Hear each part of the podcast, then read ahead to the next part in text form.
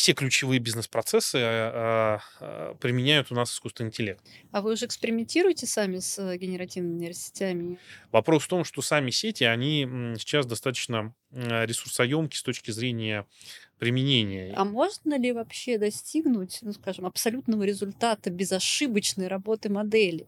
Действительно, если там по общим метрикам чат GPT там сервис улучшается, то в части, допустим, сложных когнитивных задач он стал деградировать. Это переобученная модель, то есть модель, которая полностью запомнила выборку для обучения, но при этом она не умеет обобщать, и она похожа на такого ученика-ботаника, который там заучил наизусть весь учебник, все примеры в учебнике, но когда ему показывают что-то не из учебника, он приходит в ступор.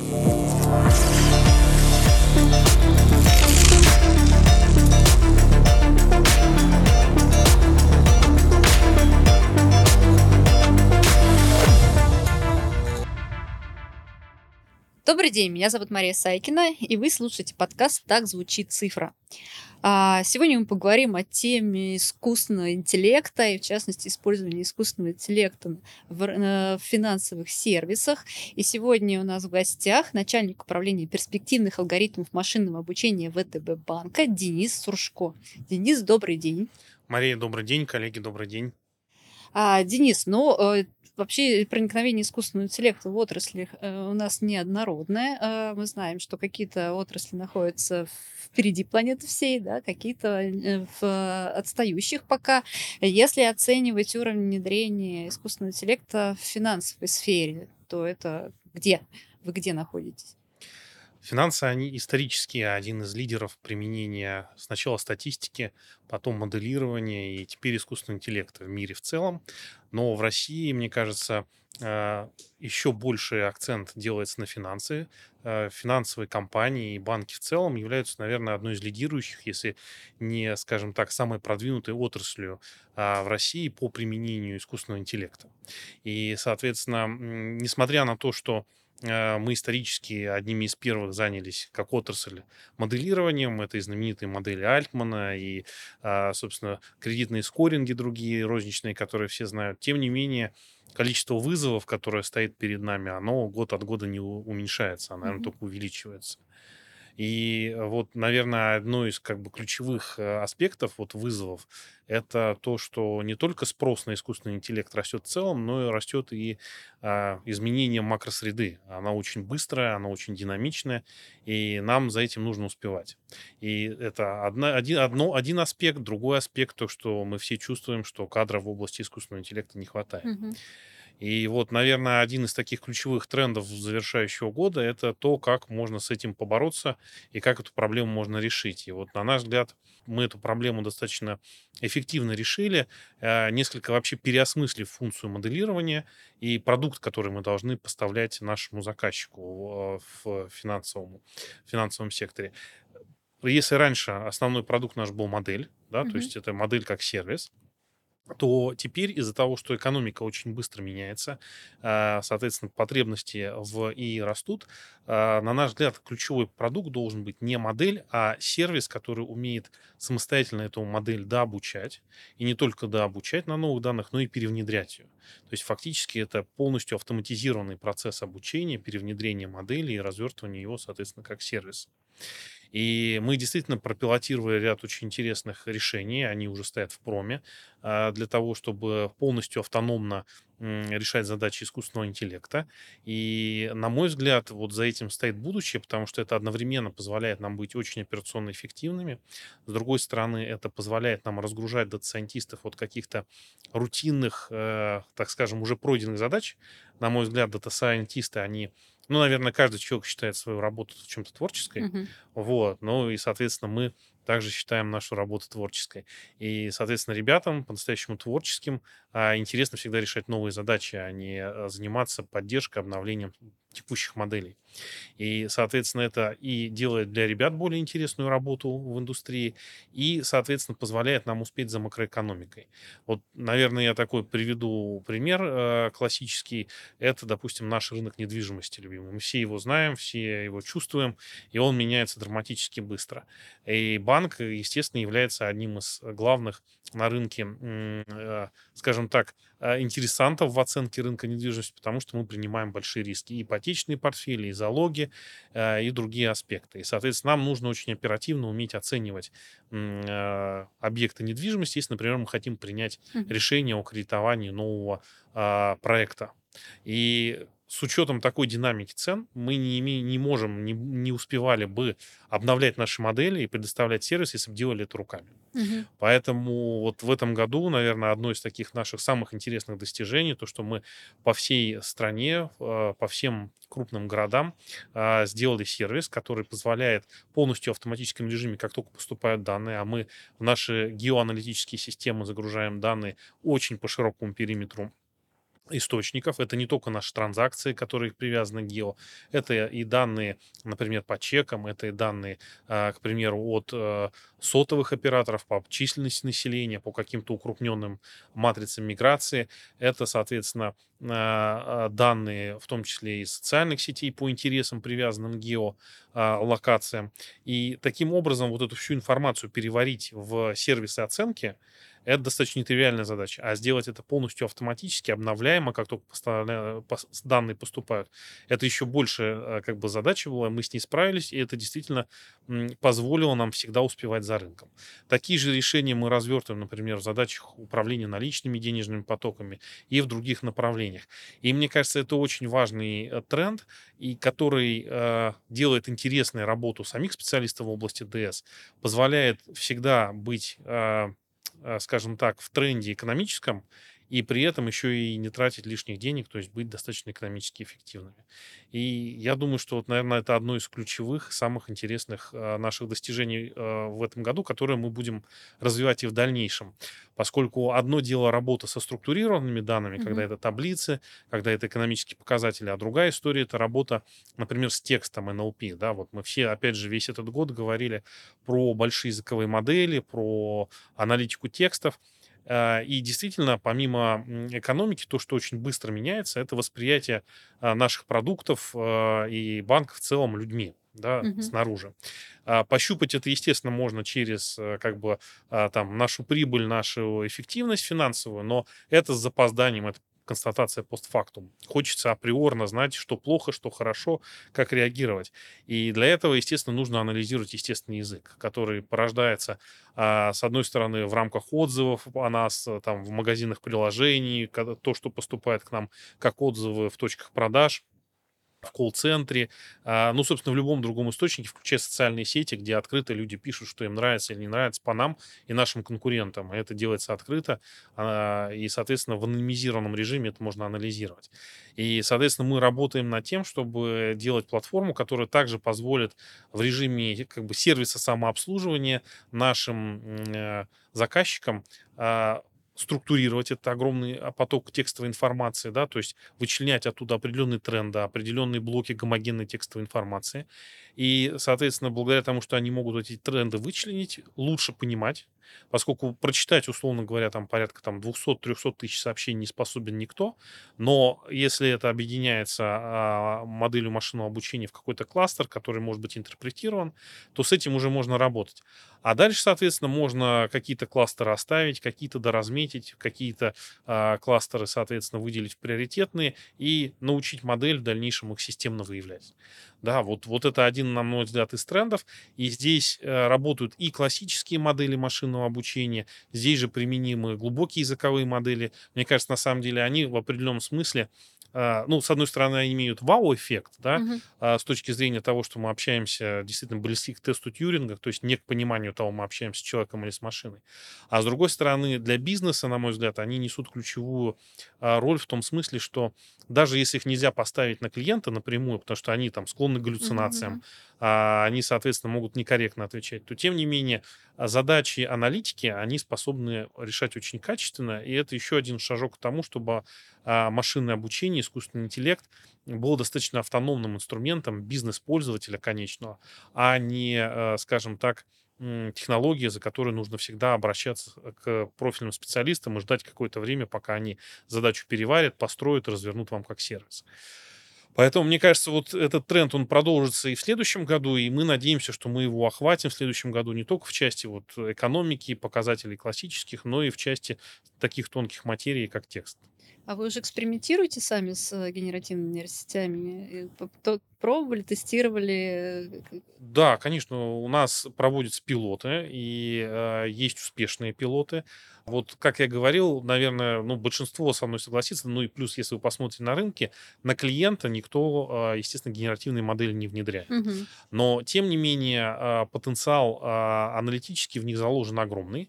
Э, он э, как бы заложен не с точки зрения там, анализа конкретного сейчас, на мой взгляд, сообщения, потому что это тоже может быть ошибочно, да, но с точки зрения структурирования большого потока информации, да, и его обобщения, вычленения из него какой-то информации, вот там профессиональные термины, особенно там NER, Name Entity Extraction, да, э, вот здесь э, сети способны очень серьезно сократить именно затраты на разметку, поскольку они работают в режиме э, там zero short learning, few short learning, когда вам не нужно делать разметку, и вы, с одной стороны, с помощью них в аналитических задачах можете сократить time to market, а с другой стороны сэкономить на человеческом ресурсе.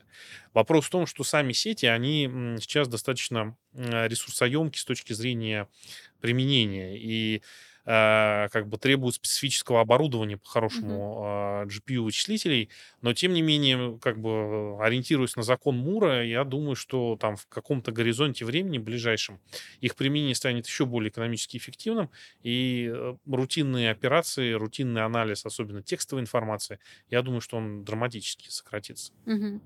Вот если говорить про направление, да, где применяется именно ВТБ, искусственный интеллект, да, уже услышали, да, оценки недвижимости, недвижимости. А где еще, в каких направлениях э, используется?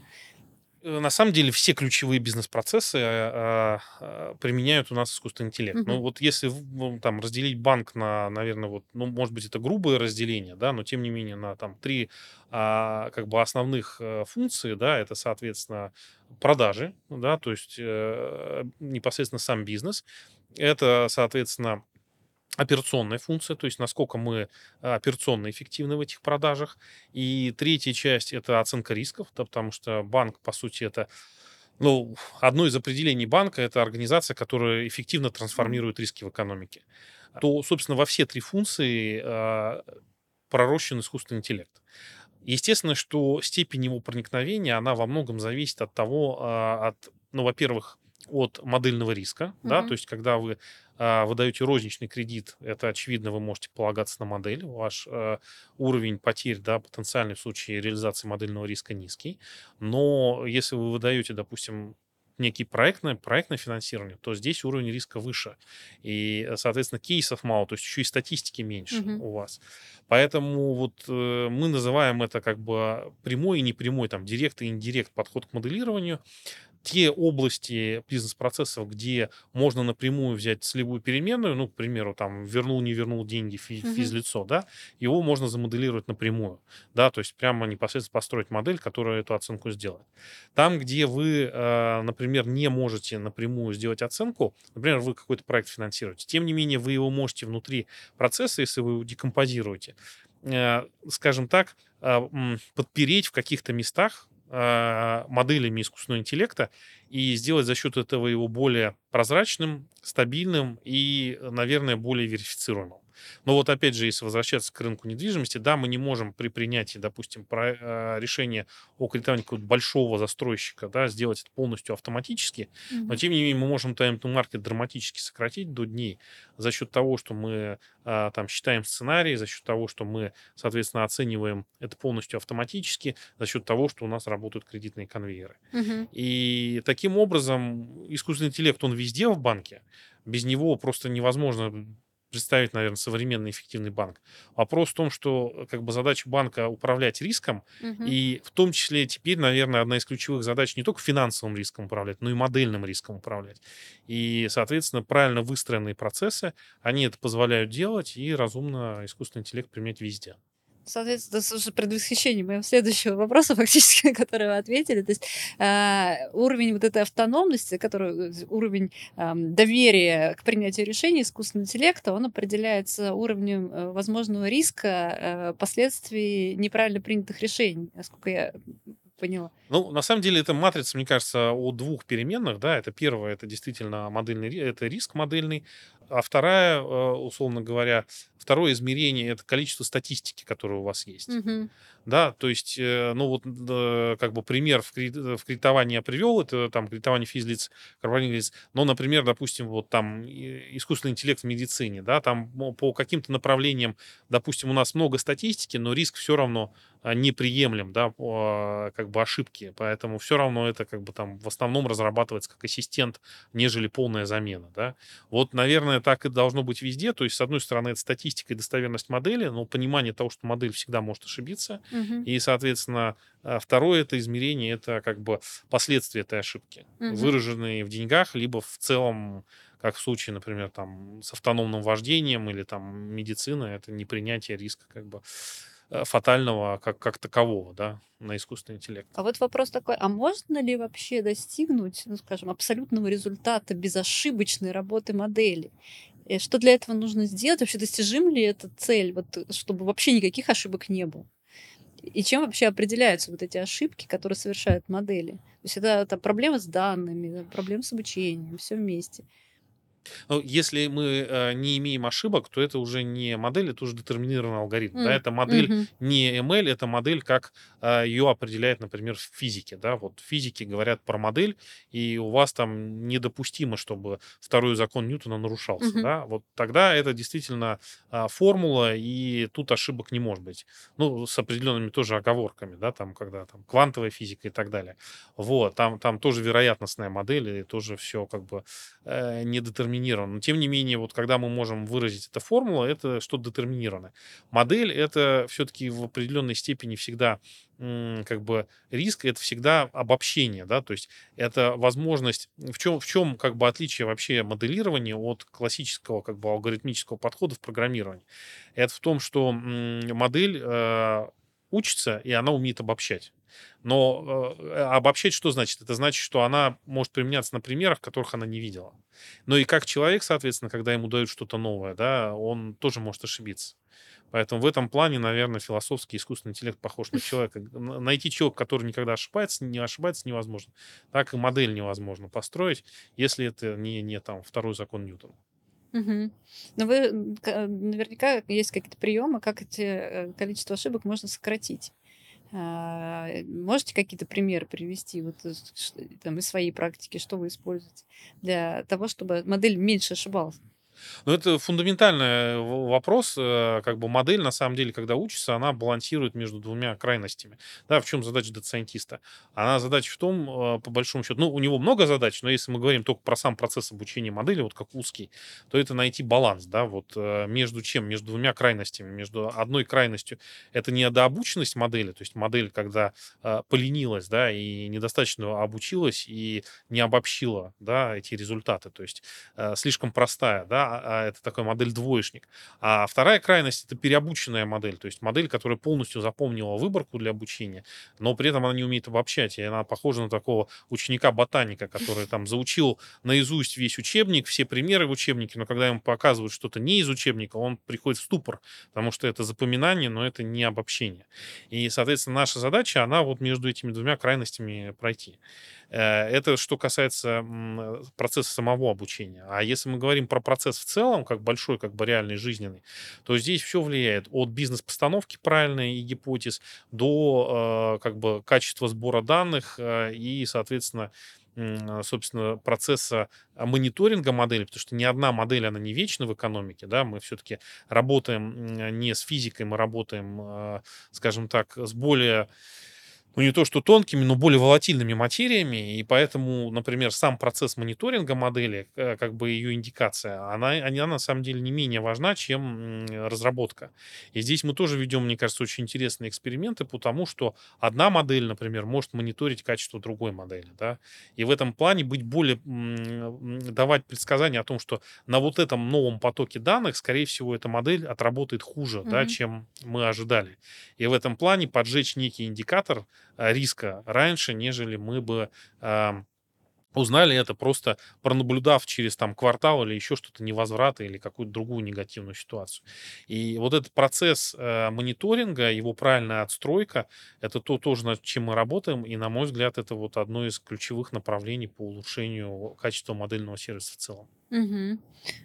Но я так понимаю, что в ВТБ уже такой достаточно солидный накопленный опыт применения искусственного интеллекта. Видите ли вы какие-то эффекты такие явные, вот, которые прям вот без искусственного интеллекта достигнуть нельзя было? Ну, мне кажется, что э, вот э, если раньше там модели, они действительно э, были такими, м, ну, условно говоря, э, улучшателями процессов, да, э, которые можно было вынуть из процесса и померить какой-то маржинальный эффект, да, то сейчас э, как бы практически искусственный интеллект оторвать от процессов очень сложно, да. То есть фактически вот вопрос э, про яркие эффекты это вопрос там про автомобиль, и который проехал, например, тысячу километров, и надо посчитать там, какой вклад в эти тысячи километров внесли колеса, а в какой двигатель, а вот в какой трансмиссия, да. Ну, невозможно как бы это посчитать, без любого из элементов машина бы не проехала и метра, да. Мгм. Ну, если не говорить под горку вниз, да. Поэтому это действительно вот э, сложный вопрос, и мне кажется, что вот все больше мы видим, что искусственный интеллект это не какая-то подпорка и не какая-то улучшатель, это прям core-функция, без которой просто работать невозможно. Ну, если сейчас вынуть, а, условно говоря, ну, самый грубый пример, модель скоринга из процессов, никто вручную, естественно, такой поток не сможет обработать, да. Если мы, условно говоря, вынем а, там, а, не знаю, любой элемент там голосовые помощники, там чат-боты, мы вынем как бы совсем текстовую аналитику из процессов, тоже это как бы с, с таким массивом информации без современных инструментов справиться физически невозможно. Да, только, только если откатиться совсем куда-то вот в средневековье Мгм. банковское. Вот, поэтому мне кажется, что мы, мы, мы теперь курфункция. То есть искусственный интеллект не заменяет нас, да, а помогает нам жить быстрее, эффективнее, да, и де- действовать. М, Потому что сейчас все чаще звучат эти вот опасения, что искусственный интеллект нас заменит, особенно с развитием генеративных нейросетей, которые так успешно за нас делают нашу работу. А, Но из того, что вы говорите, я понимаю, что этого не произойдет, да? Это нам только в помощь. Ну, мне кажется, я очень люблю такую философскую метафору о том, что вообще вот весь прогресс а, э, развития человечества в целом, он напоминает процесс там распутывания каната. Да, то есть у вас раньше был такой толстый один канат, а, и один и тот же человек, он, условно говоря, бегал за оленем, он же там а, разводил костер, он же, соответственно, делал одежду, он же там танцевал у костра и развлекал других. Но чем дальше мы идем, тем, соответственно, вот этот вот канат, он не, не, не столько становится тоньше, Мгм. сколько мы его все время распутываем, и, соответственно, становится все больше вот таких узких а, как бы специальностей и направлений. И в этом плане, э, скажем так, искусственный интеллект, он по, мере того, что он вытесняет что-то, он одновременно и создает какие-то более узкие направления. Но вот э, там я приведу пример, да, что а, на самом деле вот там по- последняя там вот была статья ученых из Стэнфорда о том, что а, там, если вот они проанализировали динамику а, ChatGPT, развития, да, вот сервисов, и они пришли к выводу, что действительно, если там по общим метрикам ChatGPT там сервис улучшается, то в части, допустим, сложных когнитивных задач он стал деградировать. Да, то есть там обобщение а, научных статей, написание там кода и так далее, и так далее, то есть какие-то сложные когнитивные функции в нем деградируют. А, и как бы, ну, непонятно это почему, но, скорее всего, это потому, что у них есть вот такая огромная выбор, которую мы все сформировали, общаясь с ним. А, не на какие-то высокие философские темы, а просто как бы вот в режиме как бы э, достаточно простом. И вот эта огромная выборка, по-видимому, она действительно гладкость общения улучшила, но при этом вытеснила сложные когнитивные функции. И что, что, на мой взгляд, это означает? Это означает, что как бы вот этот паттерн, да, когда раньше там где-нибудь закрывалась там швейная фабрика, и вместо там того, чтобы шить что-то, там сажали людей, которые размечали данные. А, вот, э, вот этот паттерн, он уходит. И э, разметкой данных тоже не то, что разметкой, а даже подсказками, интеракции правильной с э, искусственным интеллектом тоже должны заниматься глубоко осознанные люди. И таких людей сейчас как бы просто как профессии нет. Да, вот разметчики, условно говоря, нового уровня. А, Для того, чтобы сложные когнитивные функции тоже а, и мог обучаться. Э, Вот там приведу пример Bloomberg GPT, да, вот оно становится там посредником потихоньку между там первичной отчетностью и финансовым аналитиком. И от того, насколько оно будет суммаризировать, да, вот это качественно, по сути, будут зависеть инвестиционные решения, если банк это внедряет. И, соответственно, становится первостепенно важно это то, как эта суммаризация работает. Она зависит, в свою очередь, не только от инженера, она зависит от того, кто как бы эти данные э, готовил, суммаризировал, понимал, насколько правильно э, они обобщают, да. И, и это супер функция, да, это фактически там должен быть сверхучителя, как бы, которые действительно хорошему научат. Поэтому вот опять же расщепление каната, но при этом канат не станет уже. Мне кажется, на этой позитивной ноте мы можем завершить. А, Денис, спасибо огромное за этот диалог, за погружение в мир искусственного интеллекта. И с вами был подкаст «Так звучит цифра». Спасибо. thank you